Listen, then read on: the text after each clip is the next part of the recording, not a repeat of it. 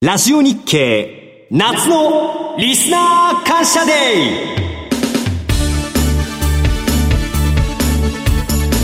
ー皆さんこんにちは。ラジオ日経の和島秀樹です。こんにちは内田まさです。この時間はきらめきの発想スペシャルをお送りしてまいります。きらめきの発想は毎週火曜日16時15分からレギュラー放送中。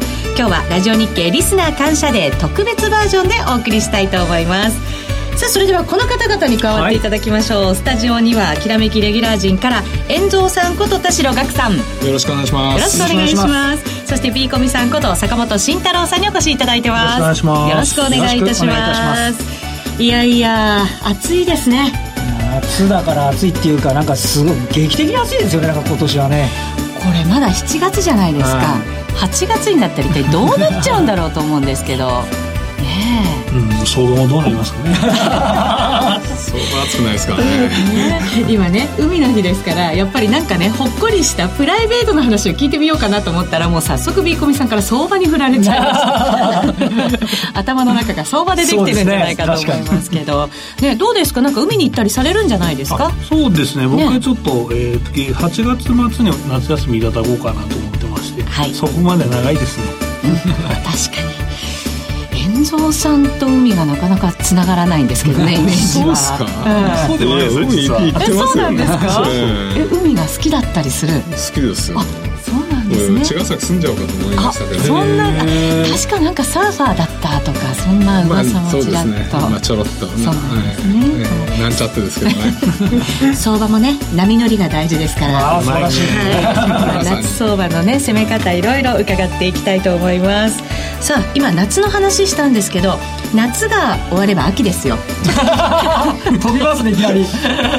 ちょっと気が早いんですけどね、はいはい、で秋といえばやっぱりパンローリングからのお知らせ、うん、これ重要なんですよ。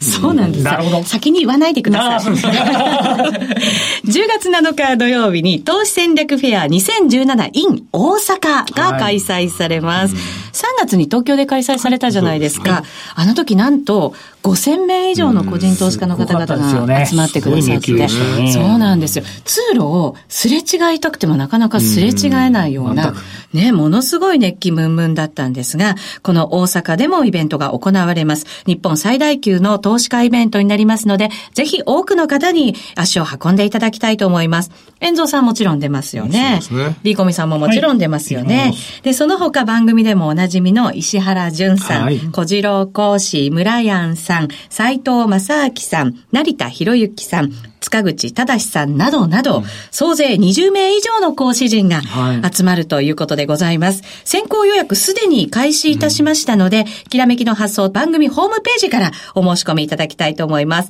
リスナーの皆さんの参加をお待ちしています。さあ、それでは早速進めていきましょう。この後は、えー、今年前半相場のポイントと後半相場の見通しを伺います。この番組は投資専門出版社として投資戦略フェアを主催するパンローリングの提供でお送りします。さあ、それでは早速今年の相場についてお話を伺っていきたいと思いますが、ここまでの相場振り返っていただくと B コミさん。そうですね。ここまでは年初にかけてまあ今年は上がりますねとか下がりますねとかいう話をまあ予想されたじゃないですか。はい。まあ二人とも外れてますよね。上がりますって言った人も外れて、下がりますって言った人も外れて。ピーコミさんもあの高値も更新しないって言ったのに更新したとかね。はいはい、すいませんでしたっていう話を跳ね返りしたんですけど、はい、あんま上がってないですよね。なんとなくインパクトがあまりないというか、去年がインパクトありすぎたせいか、もやもやしたまま前半が終わっちゃったかなって感じはしなくもないんですよね。はい、で、結局当たってたのは横ばいですよって言った人が当たってるわけで。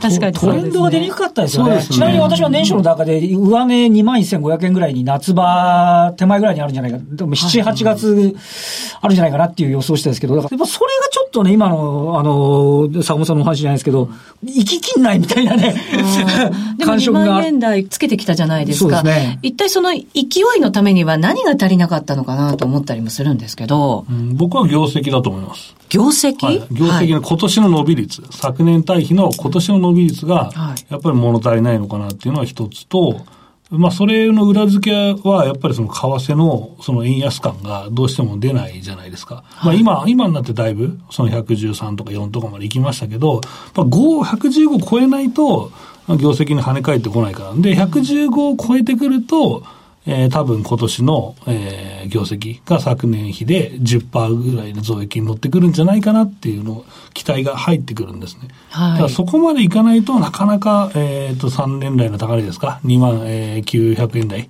えー、までいけないのかなっていうのが一つか。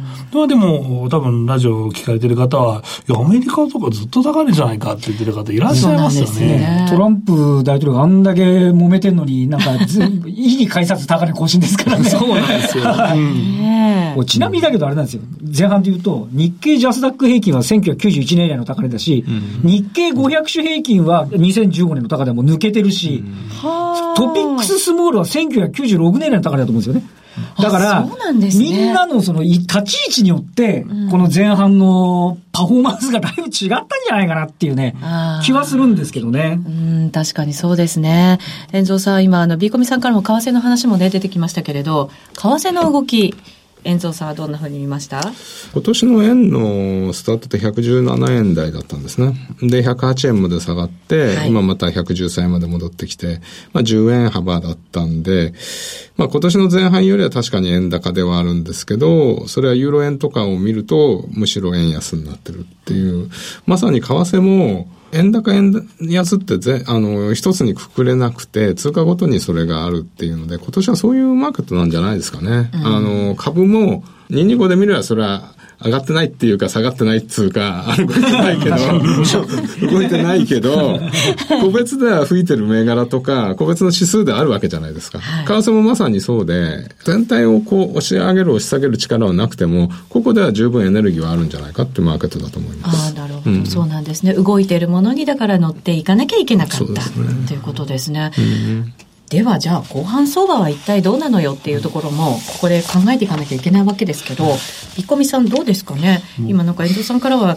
あの1年そうじゃないのっていうなんかね そんな言葉もありましたけど。同じく1年そうで、えー、まあどっちかというとまた言うんですけど まあ下方向じゃないかなと。まあでも戦略としてはまあ確かに動いてる銘柄に乗ればいいんですけどもう前半指数はもう動かないからもうどんどんその個別化個別材料でみんな乗り続けてでも定義のもう2桁のところまで全部物色されちゃったような状況になってるじゃないですか。はい、で、そういう状況でそれをもう一回この半年でやれんのっていうと、お金はあるけどさすがに厳しいよねっていう話になるじゃないですか。やっぱまあよく基本的にその信用の、まああの半年間ね、その高値掴んじゃった人が投げて、上値が軽くなってから行こうっていう、まあその流れに、まあ間に合わないですよね、この半年だったら。だから僕は、どっちかというと戦略はやっぱ下値待つっていうのがいいかなと。思いますけどね。おしめ待ち。おしめ待ちですね。うん。和島さん戦略どうしますか？そうですね。あの、なんていうんです二通りのシナリオがあると思うんですね。あの、っていうのは、あの、まあ、今度、今月末から決算が始まって、はい、で、一応、為替の前提が105円とか110円ぐらいなところで来てて、今、坂本さんおっしゃる通りで、このスタートラインが前年と比べるとちょっと物足りないっていうのが、物足りないまんまなのか、どうかって話ですよね。うんはい、なので、えっ、と、例えばその、為替の影響、あまり影響なしでトップラインが伸びるっていうパターンがいいんですけど、あの、単純に言うと、あの、PR、今日経平均1400円なんで、1400円で仮定しても、15倍まで買えば2万1000円って話。はい。ですよね。で、単純に16倍までいくと2万2000円を超えるって話なんで、あの、まあ、企業業績をもう一度見直しに行くっていうパターンと、あとはあの、私は年後半やっぱり調整するっていうのが、あの、シナリオとしてあって、っていうのは、まあ、7のつく年はとりあえず全滅なんで、もう1987年で私、証券会社で営業やってる時にブラックマンデー食らって、で、97年に、ね、アジア通貨危機があって、2007年がリーマンショックの前だっていう話で、で、今年は、あの、鳥年で、還暦で言うと、あと60年前、1957年。はい。この時も年間14%下落してるんですよね。だからもうやっぱりよっぽど悪んですよ、この7の年の江戸回りっていうか、なん年回りが。で、これはなんかメインシナリオとかなんとかっていうそのファンダメンタルとか何にも関係らしでなんですけど、ちょっとだから何らかの、なんていうんですかね、アクションがいろんなところで起きる可能性っていうのを、どっか念頭に置いとく必要はあるんじゃないかなっていうのが思ってます。なんか上がっててもなんかこう引っかかるみたいな感じ。多分ね、そういうのはやっぱり多くの投資家の方々も放送などで聞いてるので、刷り込まれてるんじゃないかなと思うんですけど。はい、これは後から年末終わって何もなかったら輪島の嘘つきって言われてもいいです。これはいいです。なんか言いたい気分なんですけど、はい、ほら、みんなが警戒したりとかみんなが気づいちゃったりすると終わるってこともよくあるじゃないですか。意外にね、あの、私と石原さんぐらいしかいたいと思うんですよ。一年中こういうこと言ってんのはね。そうか。でも石原さんからも和島さんからも、きらめきでね。そうそうそう。なんか毎回聞いてるから。聞いてるから。そうか。でも、これ業績ですよ。はい、もう間もなく始まるじゃないですか。うん、ビーコミさん、どんなところに注目されるんですか？そうですね。まあ、進捗率ですよね。はい。まあ、進捗率投資が僕はもう本当に個別株投資の王道だと思ってます。はい。で、中長期投資家でやっぱり富を築いてる人は、やっぱり、その一銘柄集中という人もいますけど、まあでもやっぱり進捗率投資をやってる人が、まあ、あの、硬いなと、うん、コツコツコツコツやっぱり増えるなというのがありますね。はい、だからやっぱりその一番いいタイミングなんですね。その19っていうのは。あ、そうなんですね。うん、最初に今年の、その、まあ、スタートダッシュというか、その、3ヶ月分の決算が出るわけですよね。はい。で、それを見て、あ、この銘柄進んでるなと。いうと、あの、それがですね、2級の決算の時も、もっと進んでんじゃないかとか、で、それ期待でどんどんどんどん上がっていくんですよ。そうかそうか、期待が膨らんでくるんですね。うんだそこをですね、その、まあ、先取りするというかね。はい。だからもうすでに今年の去年の対比のその業績で、いいものはもうすでにもう進んでるんですけど、うん。うん、だその辺をね、ゆっくり狙っていくっていうのもいいかなと思いますけどね。なるほど。和島さんはしっかり売り上げが伸びてるところ。トップラインがやっぱり一番重要だろうと思いますね。で、ビコミさんは進捗率しっかりと重ねてるところ。僕は利益の方ですね。まあ、両方伸びてるのは最高なんですけどね。そうですね。おっしゃる通り。え、遠藤さんが企業決算見るときってどこ見るんですか？いややっぱりその皆さんおっしゃるように進捗っていうか利益伸びてるかどうかですよね、うん、それのトレンドが出てるかどうかっていうとこですよね、はい、まああとは小売とかそういうのだと月次とか出ますんで、はい、それはあのやっぱりトレンドはわかるわけだし、まあそこら辺は見ますし、あと僕為替やってるんで、はい、海外の景気ですよね。うん、ややっぱりあの、為替で、あの、日本の企業の業績変わるっていう言うけど、それもあるんですけど、海外の景気によって変わる部分もでかいと思うんで、はい、そこら辺で海外の景気がいいか悪いかって意外に日本の企業に絡んでくるんじゃないかなっていうふうには思っています。例えば、うん思いっきりドル安になっちゃうリスクとかっていう、まあ、円高になっちゃうリスクとかっていう、その、そういう、そういうことっていうのはなんかあるんですかね？こう年後半で一番注意しなきゃいけないのは、やっぱり金の引き上げだと思うんですね。で、為替は今、あの、アメリカが先行して、もう4回引き上げましたけど、ECB が来て、先週カナダが引き上げて、世界的に金利が上がる方向に行ってる時に、それぞれのやっぱり通貨が、えっ、ー、と、金利が上げる方向で短期にはこう上昇してる。で、金利を上げていくってことは株価にとって、あるいは景気にとってマイナスっていうかブレーキがかかるわけじゃないですか。はい、でも今はゴルディロックス相場で株価が上がってるんで、これはどっかで絶対止まると思うんですね。ひっくり返りそうですよね、うん、それが今年来るのか来年来るのかってことが僕は一番ポイントになると思うんで。うんアメリカなんかはね、3回、4回上げたら、もうやっぱり株価は頭打ちだろうみたいな言われ方してきましたけど。実際今ですよね、今自動、車もそうですけど、あの、学資ローンとかね、のところで、はい、今、個人個の消費がちょっと、鈍化してる感があるっていうのは、ちょっとなんかね、あの、懸念の方向で見ると、ちょっとどうかなっていう感じはしないじゃないですよね。でもアメリカの株見てると、そんなことも気にせず上がってるみたいなところがあって、ね、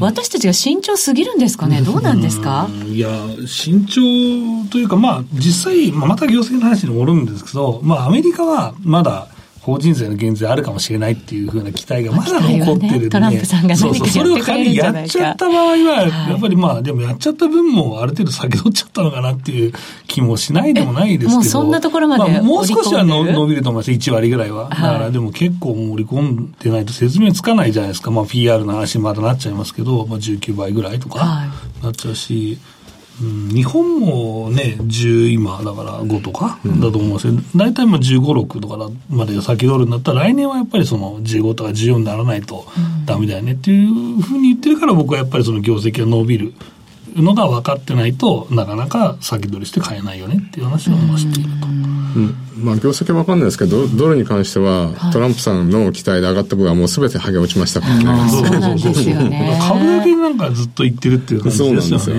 ん金利も少し戻してますけど、はい、もうすごい、あの、ハゲ落ちる、まあちょっと手前ぐらいまで落ちて、10年債、ドルも落ちて、はい、まあ株だけがあの保ってるって感じですよね。そうなんですよね。うん、だからそのアメリカ株が落ちた時のそのまあ世界の株価に対する影響ってやっぱり大きいじゃないですか。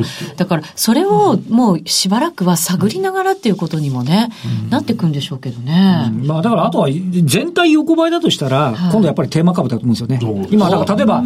えっと、去年少し話題になってた EV とかが少し調整してまた最近戻ってきてたりとか、はい、あの、あとはどうですかね、あの、少しゼネコンの2番手とかね、あの、なんやかんや小池さんが 勝って、あの、はい、再開発とか、オリンピックだけじゃなくて、その再開発の後まで見ていくとか、あの、で、あんまり、ゼネコンはちょっと物色されたかもしれないですけど、2番手、3番手のはまだ手垢ついてないとか、まあ、そういうふうに乗っていくっていう動きっていうのもちょっと必要なのかなっていうね。ちょっと長い全体論ばっかり考えちゃうよりは、個別の材料株を見ていくっていうのね。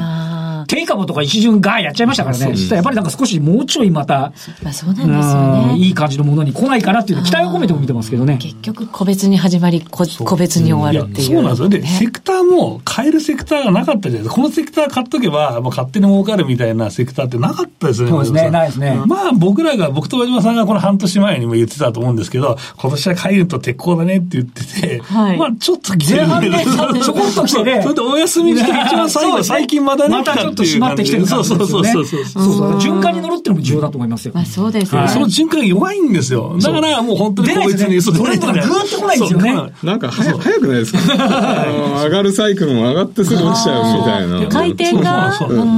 だから、その、えー、大きなセクター、だ33業種、4業種のセクターの中の何みたいなのは結構ワークしたんですよ。あとは個別に徹底的に強いとかね、上場が中に抜けばくっていうのあるんですよ、片やで。そうか。だからそういうのについていくべき。リズムを取りながらですよね。そうですね。えー、おしめを拾いながら。っちゃうとやっぱり時間、戻ってくる人時間かかっちゃうんで。そうなんですよね。またほら、遠藤さんが言ったように、ほら、早いじゃないですか、サイクルがね。だから一回高値掴みなんかしちゃうと、次のサイクルまでじーっと待たなきゃいけないとか。ですね。うん、そうなんですよね。まあ、いつの時代もですよね。これ上昇トレンドの時もそうですから。そうなんですね。ビーコミさんが、その後半相場に期待するなんかテーマとか、なんかあるんですか？材料みたいなそうですね。僕はそこは19見てから、uh, あの、探すんですよ。はい。実は、今回も33業種、4業種の中から、そのもっと細かいテーマっていうのを、まあ、いくつか見つけてきて、で、その中でかなり伸びたのはオフィス家具なんですね。オフィス家具、うん、はい、この話は多分、きらめきの発想でもしたと思うんですけど、はい。あの、伊藤機ですとか、うん、タチカーブラインドですとか、うん、あと、内田洋子ですとか、めちゃくちゃ強いんですよ。そのオフィス家具が強い理由っていうのは、な、なんなんですか、まあ、多分の推測なんですけど、はい、多分設備投資がもうできないじゃないですか、国内も。まあ、海外もある程度や、まあ、海外中心にやってきてるんですけど、はい、まあ、設備投資をある程度やって、それ以上の内部留保がやっぱ溜まってきてるんですね。うん、えー、日経平均の PBR 見ると、もう1万5、6千円のとこまでも来ちゃってるわけですよ。お金がどんどんどんどん企業にこう溜まってるわけですね。うん、で、そんな中で、その溜め込んでてもしょうがないから、まあ、あの、できれば設備投資したいけど、で、M&A したいけど、M&A しても株高い、できません。うん、設備投資しても需要がそんなありません。となると、しょうがないからオフィス環境でも改善するかな、みたいなところが多分一気に来てると思うんですよ。軽いリニューアルみたいな感じにとどめて。そうあの、今これ聞かれてる、まあ、サラリーマンの方とか、お、そういえばうちってなんか机とか変わったなとか、だから例えば内装が綺麗になったなとか会社の方って、ああっていう方いらっしゃると思うんですよ。で、そういうのがちょこちょこ集合して、あの業績になってるのと、まあ、それとまあ、オリンピックに向けての、まあ、内装の工事とか、いうのが、まあ、載ってるのがあって、はい、それがね、結構ね、前半の僕が見つけたヒットの視点だったのかなと。思います。それも今年のまあ業績予想を見てやっぱり判断したと。はい。ね、うん。この辺がいいかもしれないみたいな、勝手な予想はしないんですか、うん、そうです、しないです。僕はあの、数字見てからですね、基本的に。そういうの全然間に合いますから。はい、確かに波ありますしね。その第1弾に乗れなかったとしても、第2弾、はい、第3弾もね、ねありますしね。はい、さて、遠藤さん、えっと、年後半の主役になる通貨、はい、何ですかね？ユーロじゃないですかね。お、やっぱりそうですよね。ユーロとか、あとまあカナダとかも、ここのところ利上げして、この利上げが続くのかどうかっていうのがあるんで、うん、それやっぱり金利を動かす通貨を見ていくっていうのが、年後半のポイントじゃないですかね。金利を動かすかもしれない。アメリカももうすでに動かしてるわけじゃないですか。はい、でもその、もう始まってるところじゃなくて、ここから動かすであろうみたいなところの方が、やっぱりいいわけなんですか？まあフレッシュなネタですよね。うん、だから、その、アメリカもすでに2015年12月から4回目やってるんで、絶対値としては確かにアメリカの方が高いんです、金利は。だからドルは買われてきて、まあトランプさんの期待からも買われたけど、金利が高いってこともドル買いが去年から今年にあった理由ですよね。それが、一服して他のところがキャッチアップしていくっていう時は、やっぱりその、キャッチアップする方の方が、より動きが出てくるんじゃないかなと思うんですけどね。はい。うんえー、最後に日経平均の推移、B コミさんはもう横ばいみたいな感じですか？高値を、3年内の高値は 超えないと。超えないと。また再び超えないと。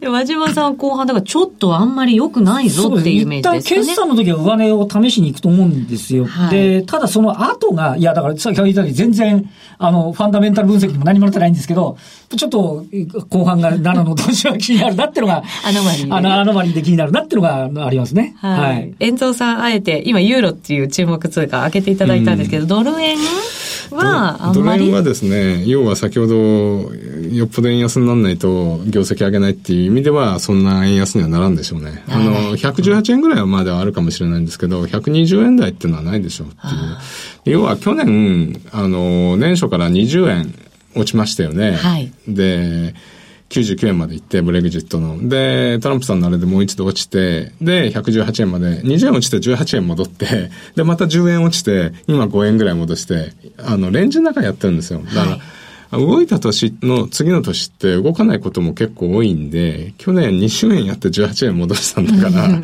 今年はもうお腹いっぱいかなみたいな。はい、で、108円、118円の間で今はもう、両、両サイドのしこりを今、あの、ほぐしてるところじゃないですか。逆に言って、先ほどの坂本さんのご意見と同じになるっていうのはそうです。株もそうですね。去年あんだけどんちゃん騒いだんで、今年はもしかするとおとなしい年かもしれんっていうのは確かにあるかもしれないですよね。わかりました。では、この後のコーナーで個別銘柄を取り上げていこうと思います。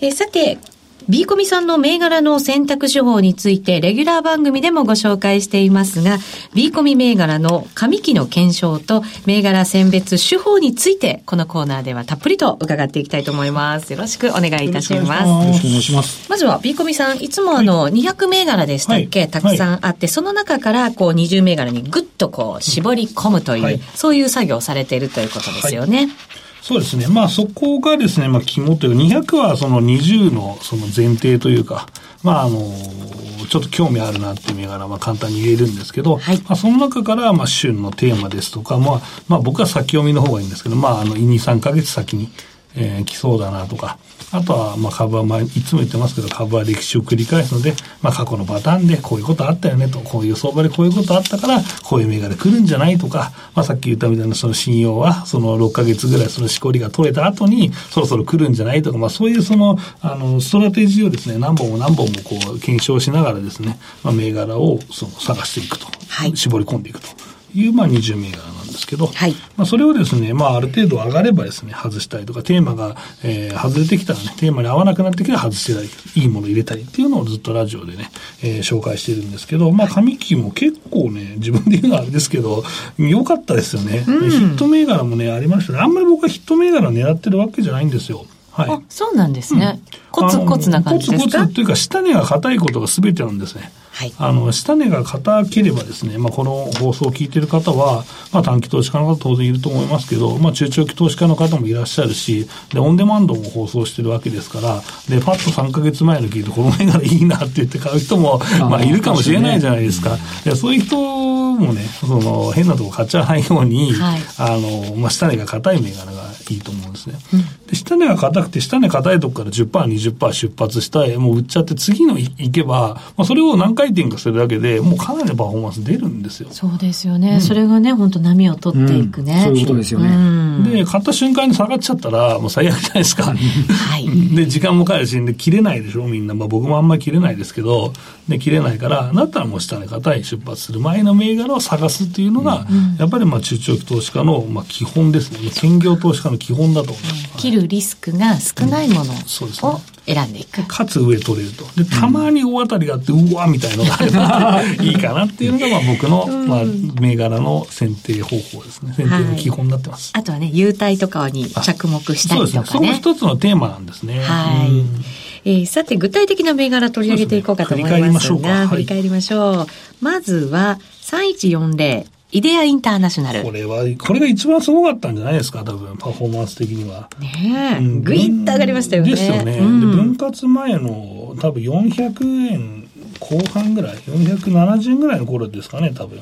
この放送でお話ししたのは。はい。これずっとあの横ばってた時ですよね。そうそう横ばい、うん、で、あ、まず業績が良かったんです、これ。はい、分割が出て、業績が結構良くて、で、まあ上がっていったら、ライズアップ関連が全部上がっちゃいましたみたいなのによって、ストップ高入ってますね、はい、とんでもない上昇になってしまいましたね、これは。本当にすごい動きでした。もうまだ開けてね、うん、ですねグイーンと上がってきましたから。うんうん、だから6月末の株主優待をの前に、まあね、ギリギリまで持ってた人っていうのはものすごいパフォーマンスになったなというところですね。本当そうですね。でもこういう銘柄の本当売り場ってね、なかなか難しいんですけど、うん、こういう時ってどうするんですか、ビッコビさん。僕はまあ、その、優待の前に売っちゃうっていうそのストストーリーだったので、はい、優待の前に普通だって売るんですけど、これも上がりすぎたからもういいや、どこ売ってもいいわけじゃないですか。本当ですね。そうですね、はい、だからそこはもう欲張らず、次々みたいな感じで、いいと思いますよ。うん、なるほど。売る時もやっぱりちゃんとシナリオもね、ね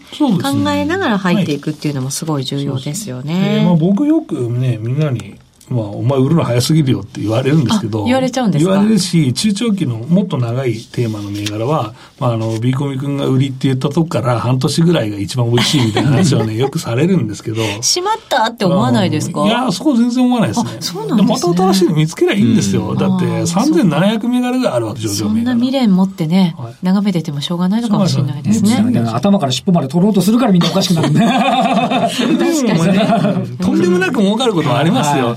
去年だって平田機構とか多分一番上がったやつだって、まあ僕はあの600円ぐらいで持ってたやつが、まあ1万3000円ぐらいでいきましたからね。すごかったですね、平田機構ね。本当そうでした。800円、800円の頃話してましたよね。そうそうそう。ね、そうか。さあ、続いての銘柄、6628音響。これも来ましたね。でも、ここまで来るとは思ってなかったんですけど、まあ、これはですね、材料が出ると、結構跳ねるんですよ、はい、材料の感濃度が高い株であるという話をまあずっとしてたんですけど、うんはい、えー、低位株相場が来てですね、えーまあ、AI 関連の材料が出たりとかしてもうとんでもない上昇をしましたね。そうですね。株価倍以上になったんですもんね、はい、うん、短期間に、はあ、3日とかで倍になってますこれ。素晴らしい。これもすごいパフォーマンスでした。次が9726。これ、近畿日本ツーリスト。ツーリスト、はいですね。これ、僕ね、これが一番自分の中で、あの、今年の上半期のヒットだったんじゃないかなと思います。まあ、当初一部の銘柄で、時価総額もそこそこあって、で、定位株のテーマでこっからでしょうって言って、ばっちり1か月でいきましたから、うん。うん、予言通り？予言通りというか、まあ、できすぎ。途中の他のと違って、他のはね、材料が出たらちょっとあれだったけど、これはもう狙い通りってやつね、いわゆるね。そうですね。なんもなく誰かが後から注目してくれて引っ張ってくれたなっていうのがあって。ちゃんとトレンド作って上がってますよね。そうね、綺麗。これはね、よく、まあセミナーとかでもちょこっとね、まあ話したりもしたんですけど、こう、これは取れましたっていう方いらっしゃいましたね。1ヶ月で40%の上昇と。ね、すごいですね。はい。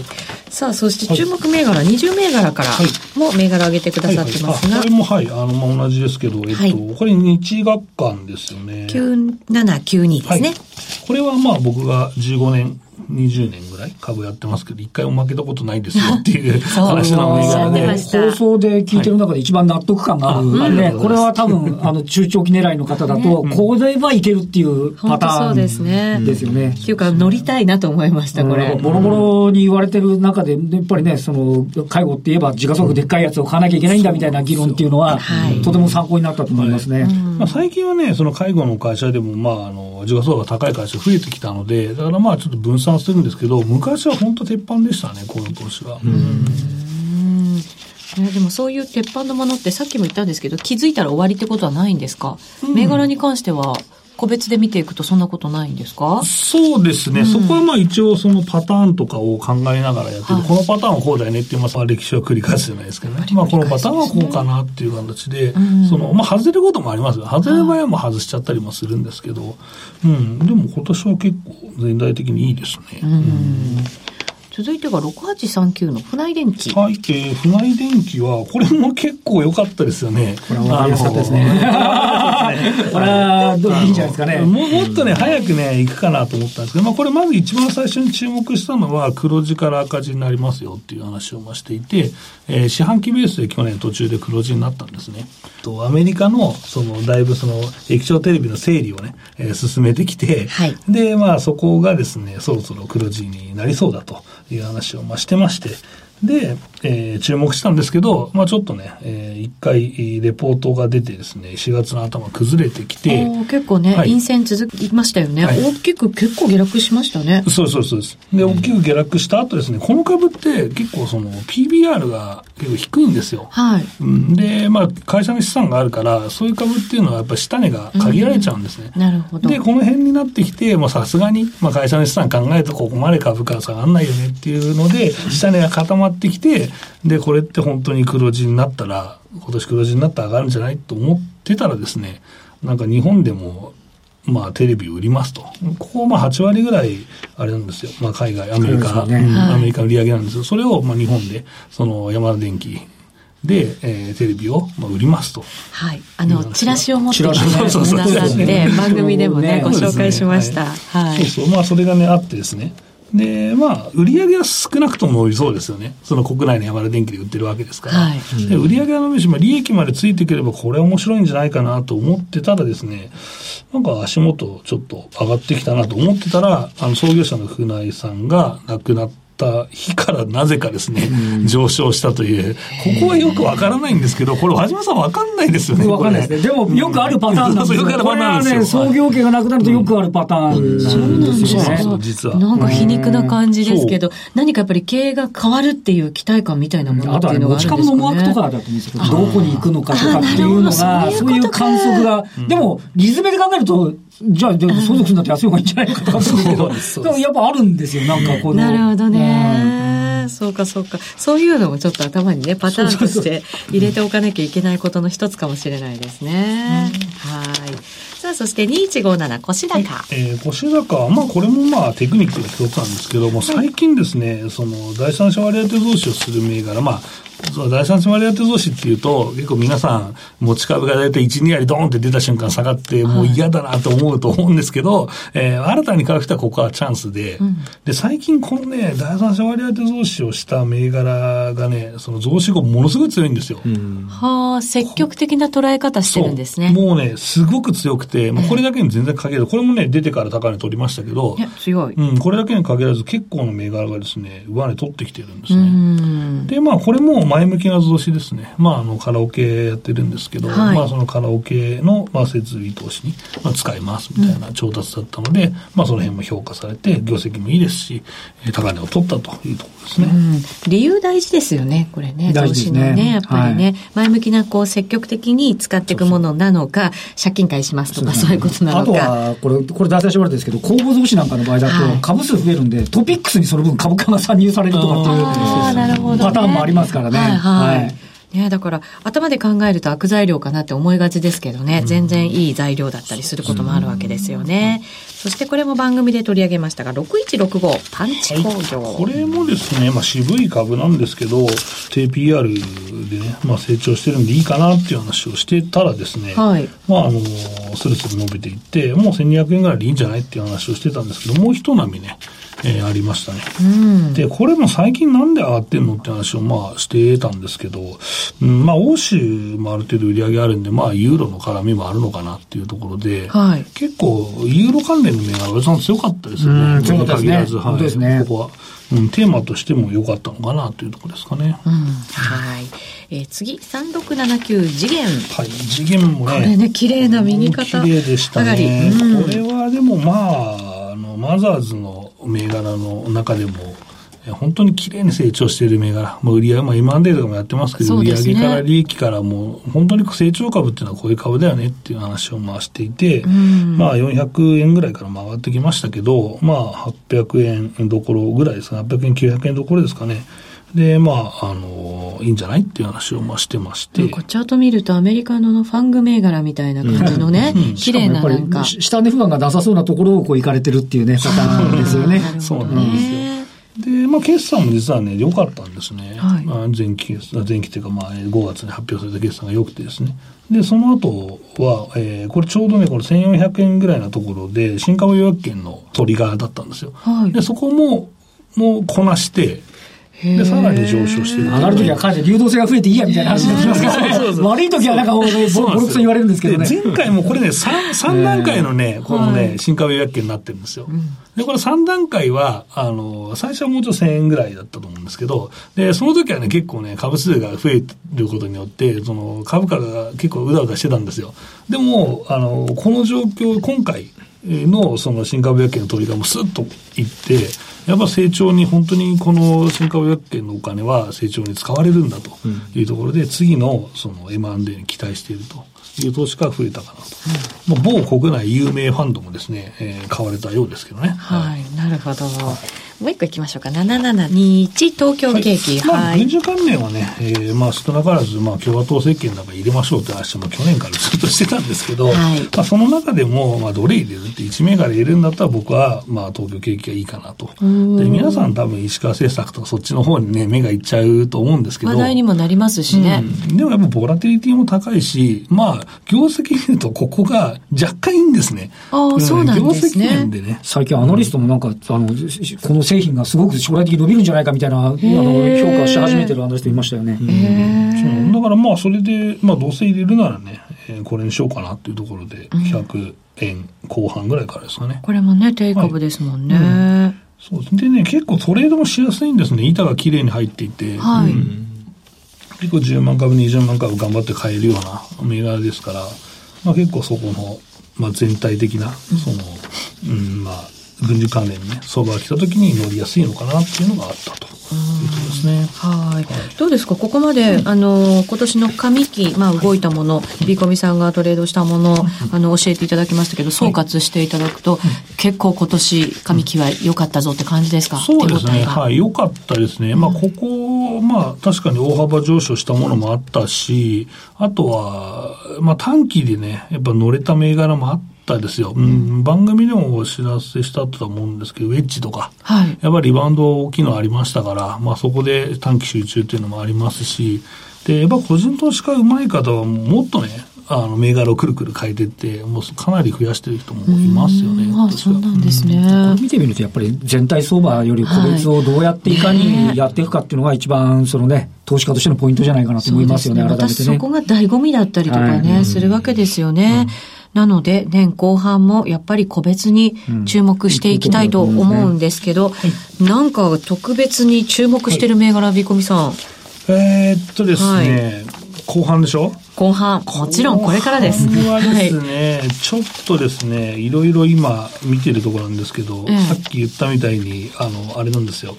あの、決算1期見てからね、絞り込みたいなっていうのはあったんですけど、はい、まあこの20銘柄に入ってる銘柄の中からでしたら、そうですね、後半大きく期待できそうなものは、そうですね、うん、実はあんまり、あんまり、自分で言って、いや、これ大きくね、これ入れ替えたいなと思ったんですけども。そうなんですか、まあ、この話はね、この前の放送でもしてたんですけど、うん、うんなんかいまいちね、ちょっと、動きも悪いし、で、今度19見て半分ぐらいいつも2銘柄ずつ長女がやってるんですけど、そうなんですよね。半分ぐらい入れ替えちゃおうかな、みたいな感じで。じゃあ結構大胆な銘柄入れ替えが。うん、したいです。もう結構トレ、トレードしてでも出来高もかなり細ってきたのもありますし、はい。まあ今日は、とりあえず金曜日なんですけど、えー、吉村フードとかね、はい。えー、まあ上がってましたけどね、今日昨日とか。まあこの辺は、まあもう一回そろそろ M&A ができるような体制が整っているので、この辺は期待したいなと。なるほど、なるほど。M&A 関連は結構ね、足元強いんですよ。はい、とか、こういうその食品の絡みのとかね、えー、シンクロフードとかね、はい、えー、この辺非常に強いんですよ。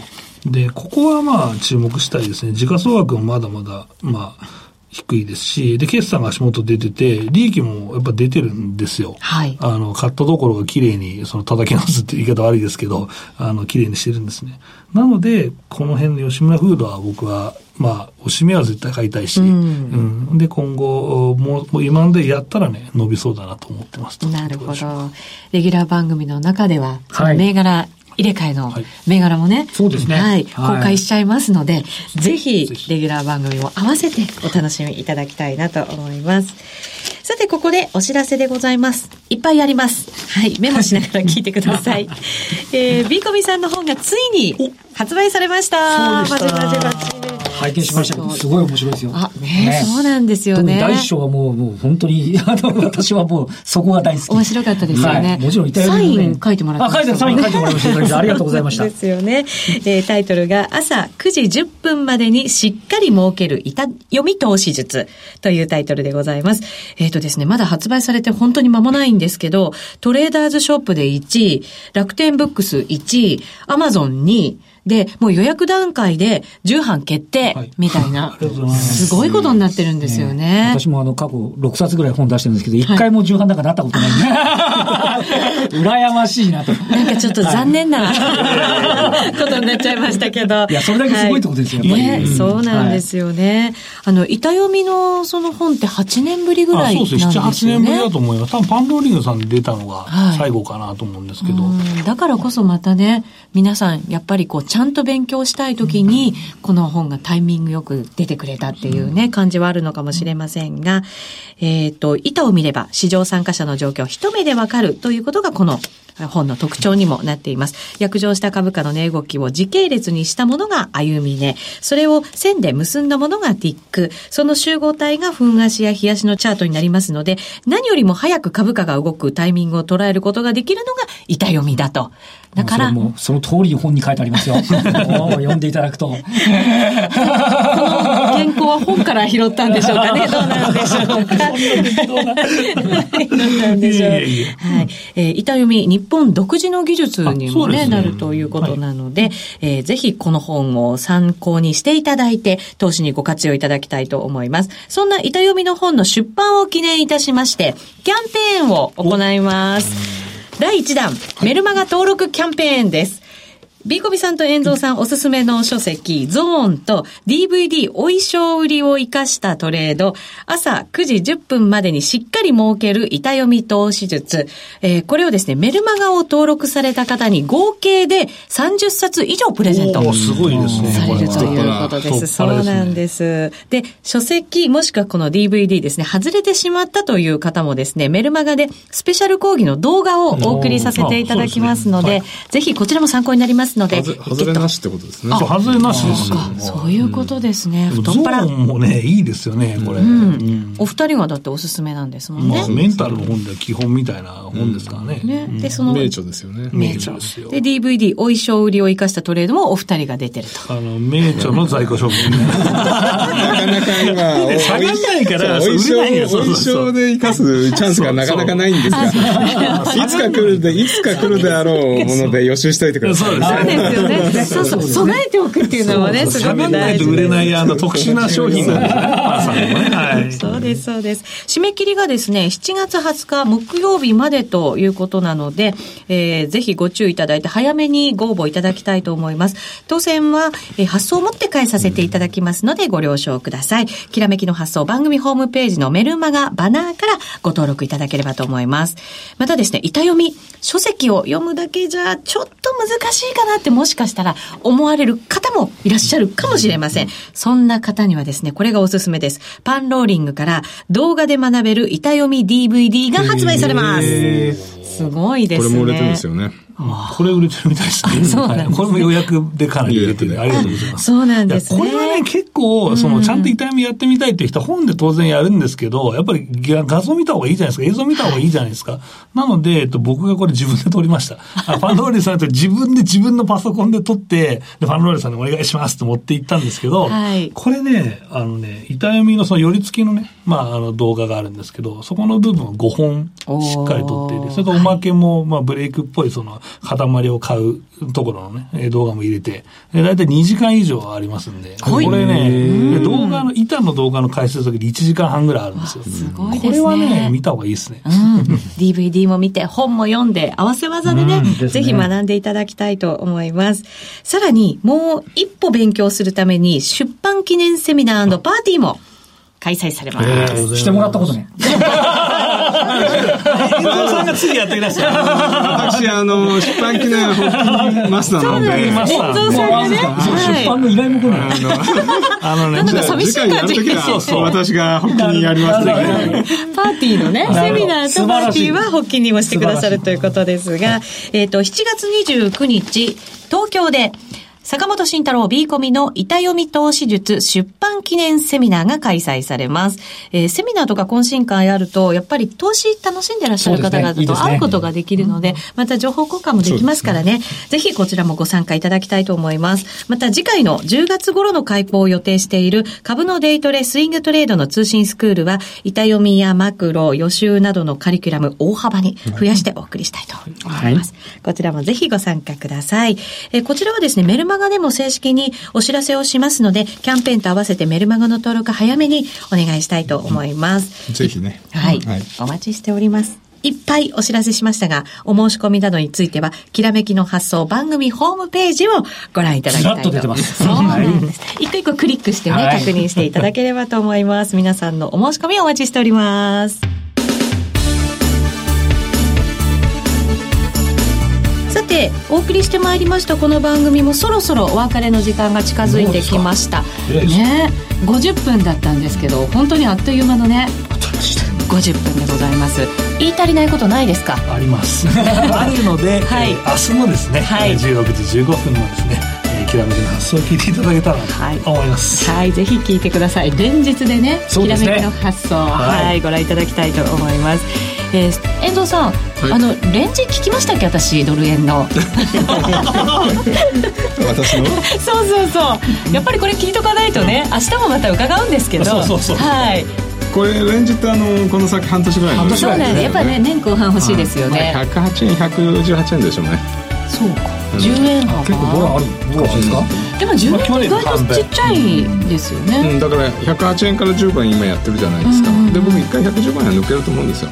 で11718円あるかもしれないんですけど、はい、そこで終わってっていう感じかな。あそうなんです、ね、下は108円まではないと思うんですけどね。うんまあでも決してぐいぐい上がっていく相場じゃないっていう感じですかね。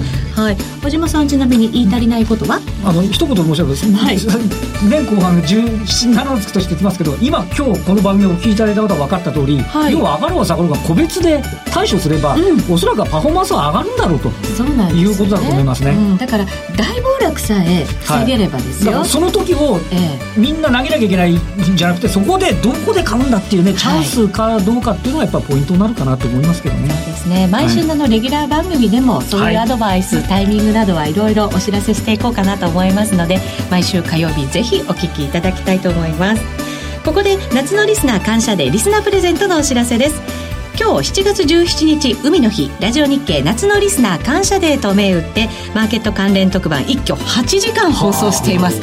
まだまだ続くんですよ 今日はねこの中で、えー、人気タブレット PC、iPad mini 4や商品券1万円分サマージャンボ宝くじ、投資関連書籍、そして株式注目銘柄レポート最新号、セントラル単身 FX 特製の手ぬぐいとクオカードのセットなどなど、そうなんですよ。合計100名様にドーンと素敵なプレゼントが当たるキーワードクイズ実施しています。このキーワードが大事なんですよね。このキーワードなんですが、またお申し込み方法についてもこの後の番組でお知らせをしたいと思いますので、ねはい、そうです。引き続きラジオ日経リスナー感謝デーでお楽しみいただきたいと思います。では遠藤さんそしてビーコミさんありがとうございました。ありがとうございました。ありがとうございました。この後はマーケットアナライズホリデーでお楽しみください。